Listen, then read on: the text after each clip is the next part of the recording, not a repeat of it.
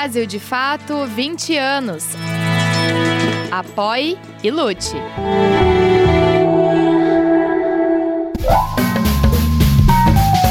Brasil de Fato Entrevista.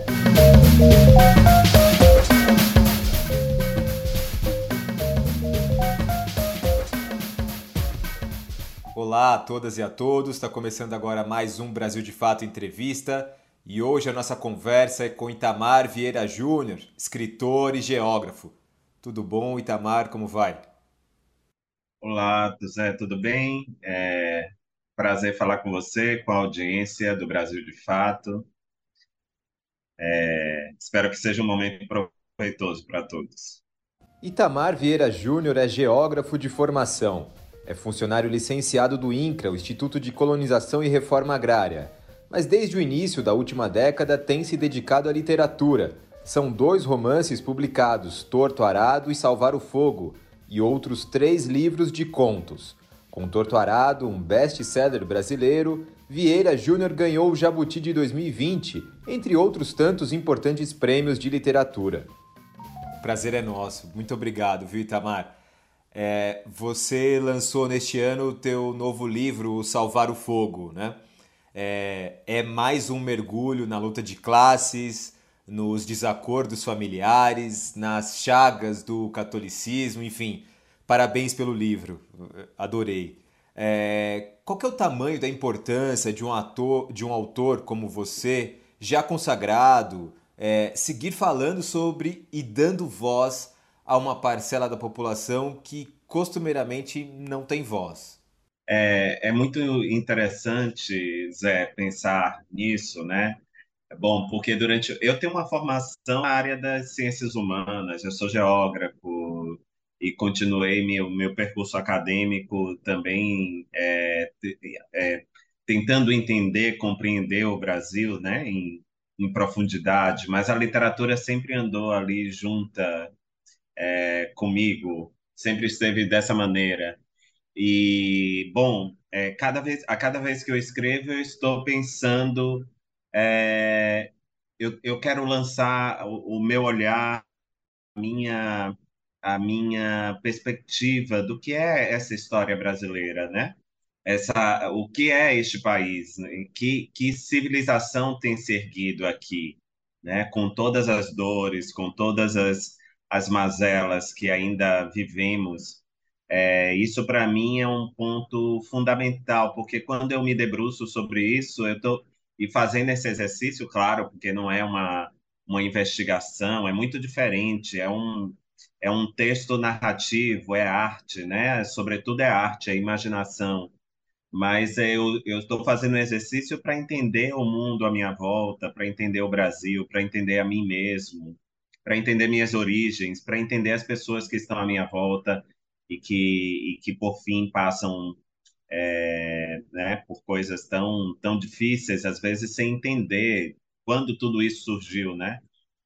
E, bom, é, e, tanto em Torturado quanto em Salvar o Fogo, esse olhar, esse meu olhar se volta para histórias que para mim eram muito familiares familiares numa. Eu estou pensando na, na, minha perspectiva familiar mesmo, né? Nos meus laços de parentesco, é, nas minhas origens, mas também estou pensando na, em tudo que eu vivi também é, trabalhando com camponeses e camponesas ao longo do tempo. Então, eu não diria que eu dou voz aos silenciados.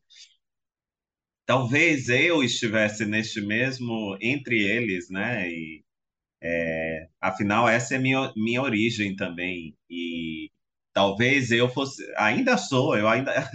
É, embora embora é, pareça o contrário, né? Porque eu estou em evidência, é, os livros foram publicados, tem um, um, número muito expressivo de leitores, um número grande de, de leitores. Eu, eu sempre sou convidado a, a dar opinião mas acho que ainda a, a minha voz ela, ela ecoa como um sopro diante de tudo, diante das instituições, diante de toda a opressão que ainda é, circunda nossas vidas.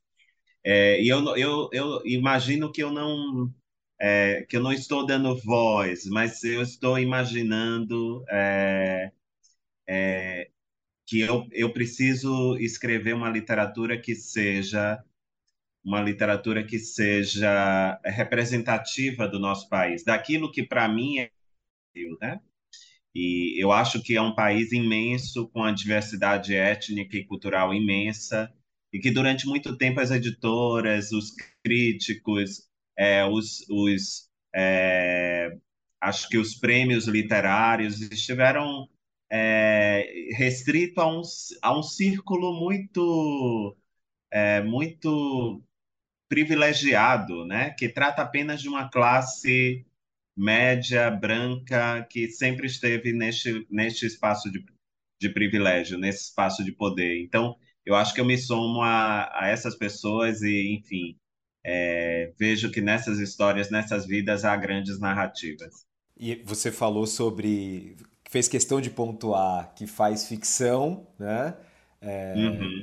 Mas eu acho que da tua ficção há muito de realidade, né? Há muito de verdade.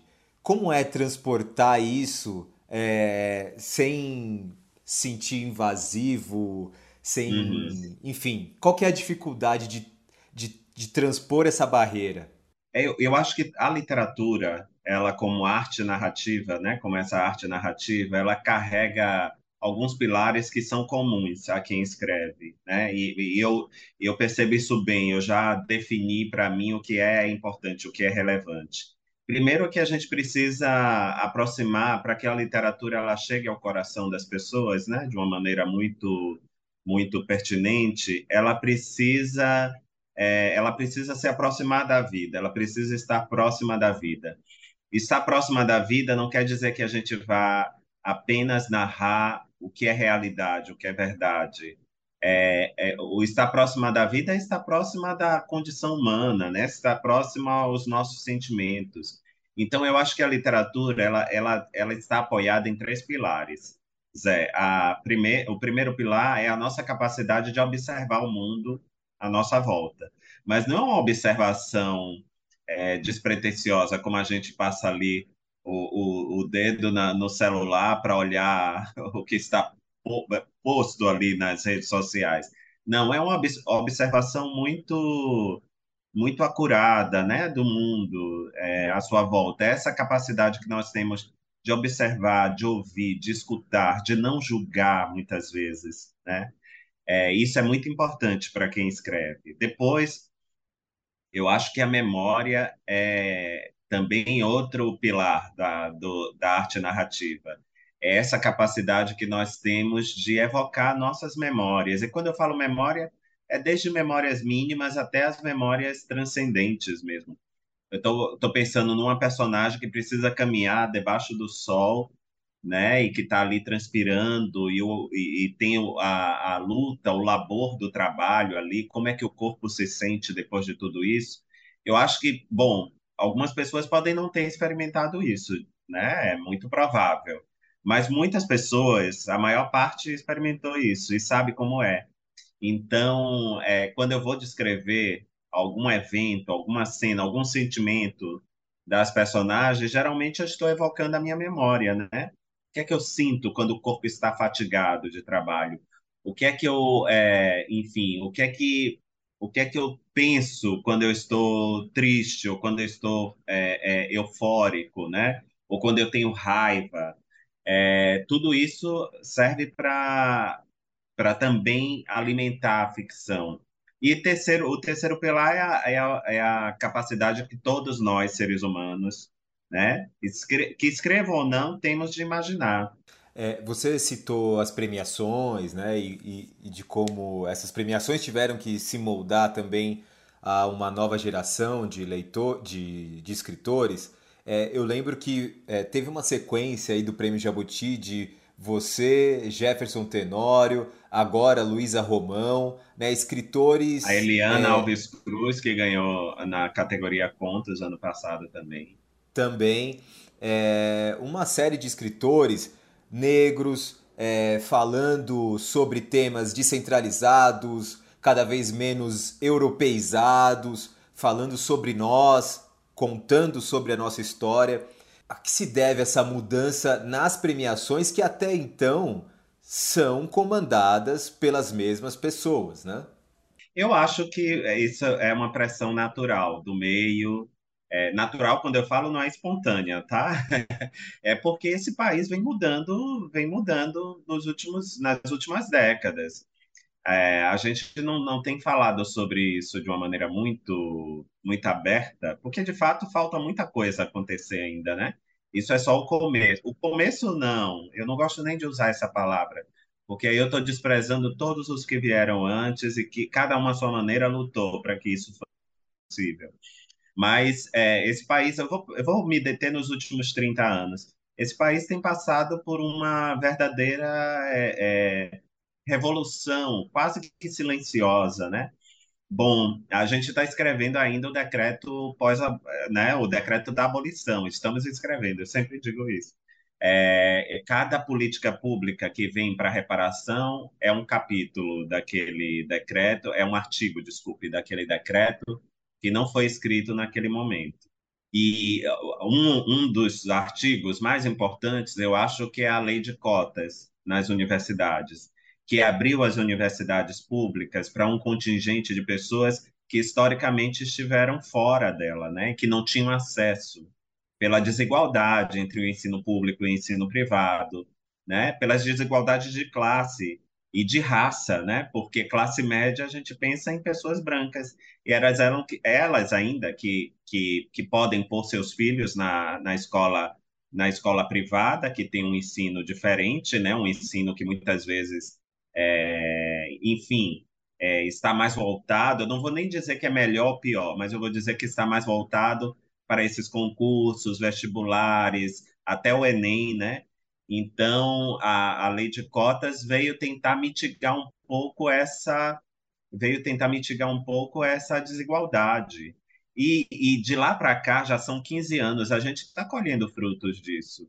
É, estamos colhendo, porque essas pessoas egressas da universidade, elas saem discutindo racismo, elas saem querendo conhecer a história do Brasil, elas demandam por leituras e não se sentem representadas pela literatura, às vezes, que estava aí, né? Nós somos frutos disso. Eu penso uma geração é, como eu, Jefferson, a Eliana, acho que nenhum de nós, talvez, ainda é, conseguiu acessar a cota, porque o sistema de cota veio pouco depois de eu me formar. O Jefferson, Mas, sim. É, o Jefferson. O Jefferson, sim, é. É. Mas eu já não consegui. A Eliana, é, a Eliana com certeza também não. Ela, ela é de uma geração anterior, né?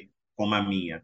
Então a gente não, não acessou. Mas enfim, a gente tem, é, a gente está acompanhando tudo isso. Não é porque a gente não participou que a gente não faça parte de tudo isso, né? Somos parte disso. Então, é, tudo isso tem mudado. Então, acho que nunca se discutiu tanto racismo no Brasil como se discute hoje, né? Nunca nos interessamos tanto por nossa história, inclusive para desmistificar coisas que estavam aí sacramentadas como como verdades, né? E a gente tem tem feito um movimento para pensar isso e pensar de uma maneira de uma maneira decolonial, vamos dizer assim, é, porque a gente deseja, Zé, que as pessoas é, sejam capazes de nos ler, aí eu estou falando dos prêmios, dos júris, dos críticos, né?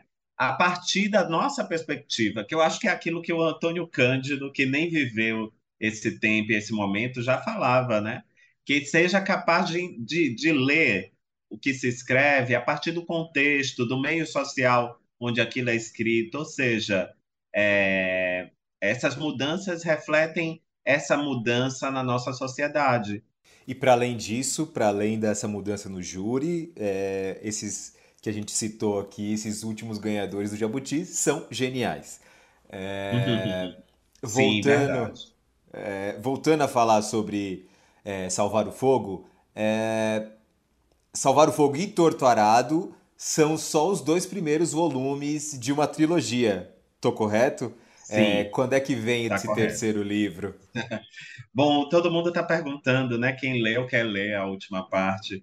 Eu digo, não tenham pressa, vai, vai acontecer, porque tudo tem um tempo de maturação, né? A gente tem esse tempo é, esse tempo, a escrita, ainda bem, né? Que a gente não escreve por encomenda nem por demanda, Zé. A gente ainda escreve por vocação, por vontade, é, por paixão mesmo, a literatura. Mas vai chegar. Eu penso que essa história vai chegar. Não sei quando, mas vai chegar. Então, chegaram os dois, né? Já está aí um caminho anda... um bom caminho andado. Então, vai chegar. É, e aproveitando o gancho, eu ia perguntar só depois, mas já, já trago agora. É, a escrita é um exercício muitas vezes solitário, né?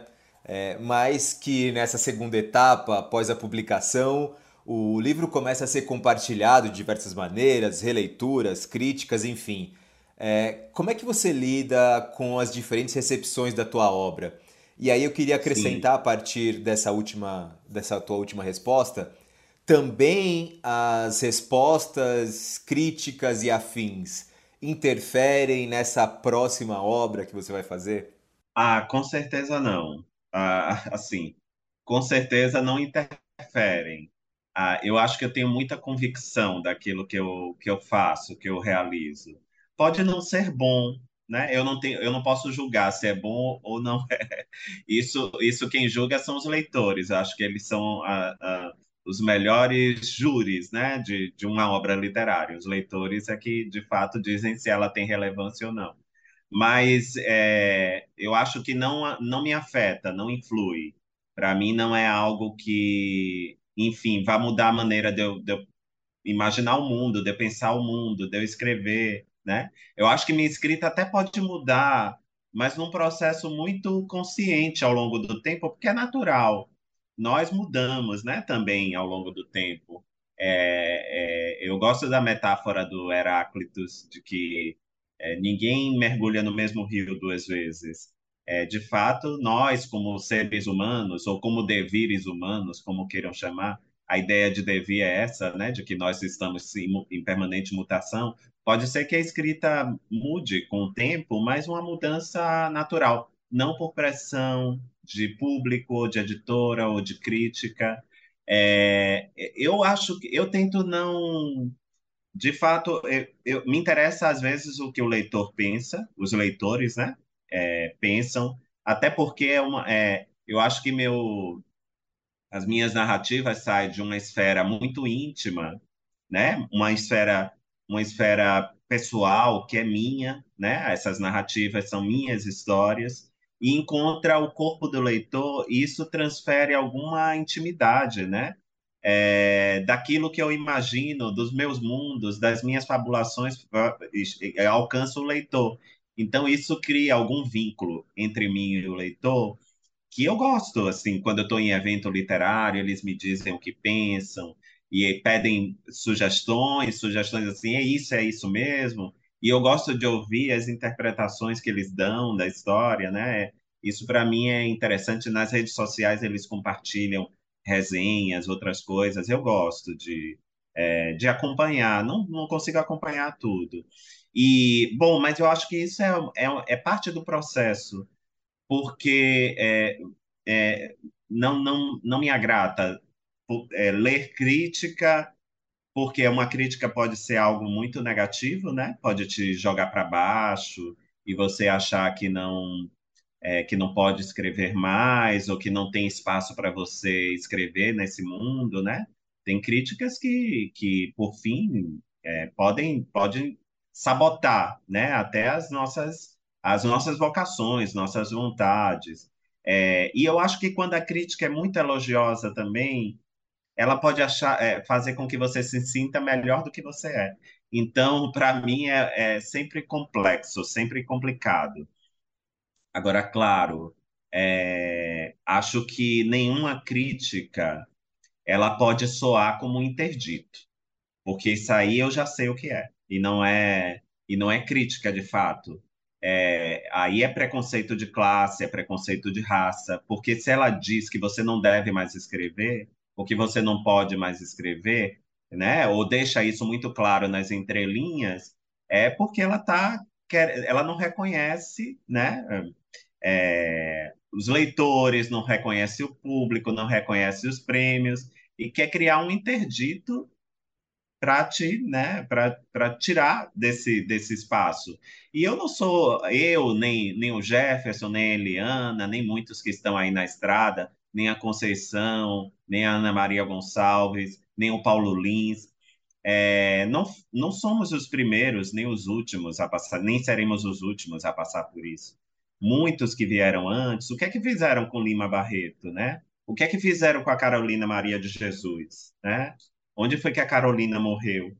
Morreu lá, esquecida, em Parelheiros. E tudo mudou porque, porque esse tempo novo que nós estamos vivendo, pelo menos os últimos 20 anos, teve gente com grande dignidade para recuperar toda a obra da Carolina e colocar no devido lugar, porque é uma obra muito importante para se entender o Brasil, para se entender a literatura, para se entender outras estéticas.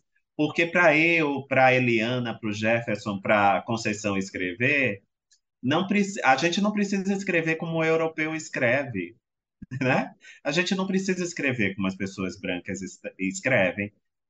Claro, a gente lê também, nos interessa muito e a gente aprende também mas a, a, nossa estética é diferente. É, tem uma estação do Salvar o Fogo que me chamou a atenção, dentre tantas outras, é, mas essa achei bem interessante para trazer para nossa conversa, que diz assim: para dizer a verdade, não imaginava serem os livros escritos. Pensava que surgiam como nós das vidas de outras pessoas, vivos, sem grandes explicações. Como é que foi a descoberta da literatura como ofício para você e, e, é assim contigo? O, o, livro nasce sem, sem grandes explicações? Ele está vivo ali em algum lugar? Eu acho que essa, essa parte da narrativa, quando Moisés fala um pouco sobre essa história, é, reflete um pouco da minha, é, da minha experiência com a literatura, com a leitura, muito cedo, né? Eu fui alfabetizado com cinco anos e meio. E, e para mim, é, que tinha muitos irmãos, morava numa casa pequena, era uma família que não tinha recursos para lazer, essas coisas para nos levar para outros lugares. É, a, aprender a ler e ler histórias, narrativas, abriu um portal para para minha vida, né? Era, era uma maneira de me manter sadio, vivo, vivendo, experimentando outras coisas. E eu me lembro desse primeiro contato com o livro era um livro, eu não me perguntava quem escreveu, eu com seis, sete anos, quem escreveu, o que é que fez, era, eu estava lendo, parece que estavam ali prontos, né? Não, não me preocupava com isso. Então, é, os livros, para mim, faziam parte do mundo como nós fazemos parte do mundo, né? E não imaginava que eles eram feitos, que eles eram escritos, é, que tinha alguém ali por trás de tudo isso. Só mais tarde que eu vim compreender isso. E aí o Moisés veio, é, ele, ele reflete um pouco esse momento de, de, de despertar, de descoberta, né? Da, da descoberta da leitura, da literatura. E a literatura foi essa expressão artística que eu estive mais próximo desde o princípio, que é, me ensinou muita coisa sobre a vida e sobre o mundo e sobre as pessoas e ainda é uma grande fonte de conhecimento, né? O Milan Kundera que diz que a, a, ele escreve muitos ensaios sobre literatura e ele diz que a, o sentido último da literatura é se debruçar sobre a condição humana e quando a gente lê e a gente escreve no fundo estamos compartilhando um pouco da nossa visão e percepção dessa condição humana e as pessoas lendo vão, vão trocando isso também, né?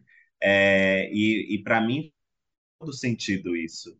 Porque nós, é, como leitores, é, lemos a história, a gente não é algo mecânico, a leitura não é mecânica, a leitura exige um engajamento muito grande. Um livro fechado, ele não significa muita coisa ele para estar vivo, para ele existir, ele precisa encontrar o corpo do leitor, ser lido pelo leitor. Então, é, e ler, quando a gente lê, acho que tudo vai, em determinado momento, tudo vai desaparecer, né? É, até quem somos, a gente vai deixar isso por um, nem que seja por um momento de lado, e a gente vive a vida das personagens, a gente é as personagens. É, e isso é muito forte, né? Muito poderoso. Com certeza. É, Itamar, a gente vai chegando já no final da nossa conversa. É, o tempo é muito curto, infelizmente, podíamos falar aqui é, durante muito tempo, mas você é funcionário do INCRA, agora licenciado, né? É, uhum. E o MST vem falando isso há bastante tempo. O presidente Lula, numa tentativa de acalmar os ânimos recentes, uhum. afirmou que o INCRA, que é responsável pela avaliação e titulação das terras para a reforma agrária, não deve esperar ser motivado por ocupações, por exemplo, mas identificar essas terras e acelerar a reforma agrária no país. É, você acha que é possível? Eu acho. Eu acho que a reforma agrária é um tema, é uma política pública que não vai sair do horizonte durante muito tempo, por uma questão simples. Primeiro, que o Brasil é um país muito desigual é, do ponto de vista da estrutura fundiária. Depois, é porque os grandes produtores, eles não produzem alimentos para as pessoas, né? Eles produzem commodities para exportação, que é importante para a balança comercial, pode ser importante, né, para essa macropolítica, mas as pessoas não comem soja nem é, nem milho, apenas isso, né? Não faz parte da nossa dieta, não é exclusiva, a nossa dieta não é exclusiva, a gente não come commodity. Então, de segurança alimentar. E quem produz alimento para a mesa é, do brasileiro é o pequeno e médio, o pequeno e médio agricultor. É, eles que produzem alimentos.